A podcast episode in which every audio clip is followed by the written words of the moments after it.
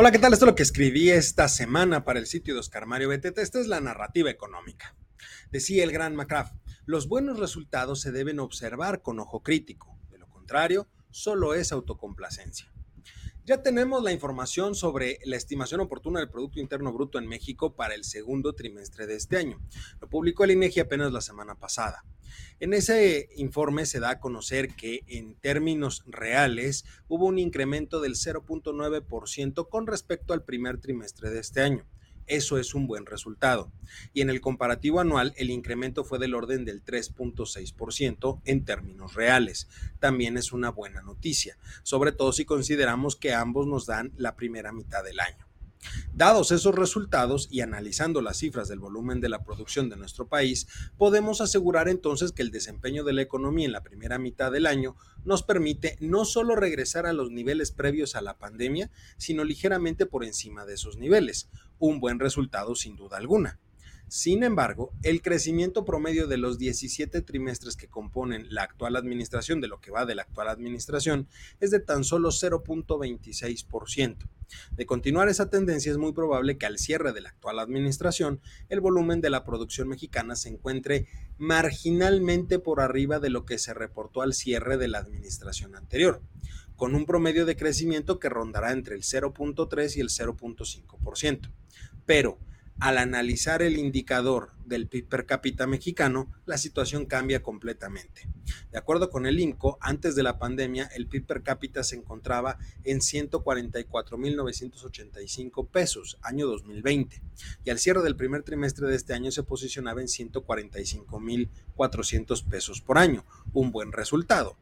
Sin embargo, al cierre del 2018 el indicador se encontraba más cerca de los 150 mil pesos por año, lo que significa en términos muy generales que al cierre de esta administración se ha destruido riqueza. Esto es, en promedio los mexicanos obtienen un ingreso mucho menor que el que tenían hace tan solo cinco años. Lo anterior se refleja en indicadores como el de la confianza del consumidor, publicado también hace algunos días por el INEGI. En ese indicador se obtuvo un incremento con respecto al mes previo de 0.8 puntos, lo que lo posiciona en 46.2 puntos, terreno de desconfianza. Recuerde usted que me está viendo en este momento que es un indicador que va de 0 a 100.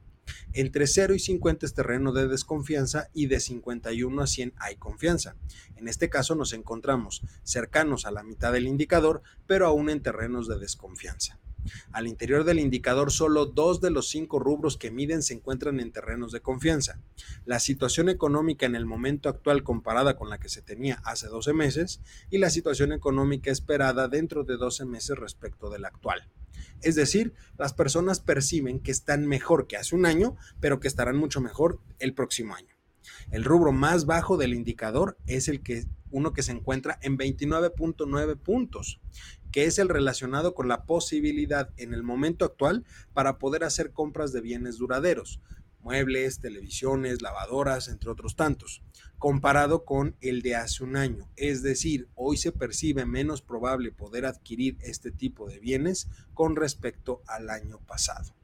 En conclusión, sí tenemos buenos resultados respecto al crecimiento económico, sí se ha mejorado la perspectiva de crecimiento para los siguientes meses, pero a pesar de esos resultados, se ha generado destrucción de riqueza, provocado por un lado por la pandemia y por el otro lado es producto de malas decisiones de política económica. Juzgue usted mismo si estamos mejor o no.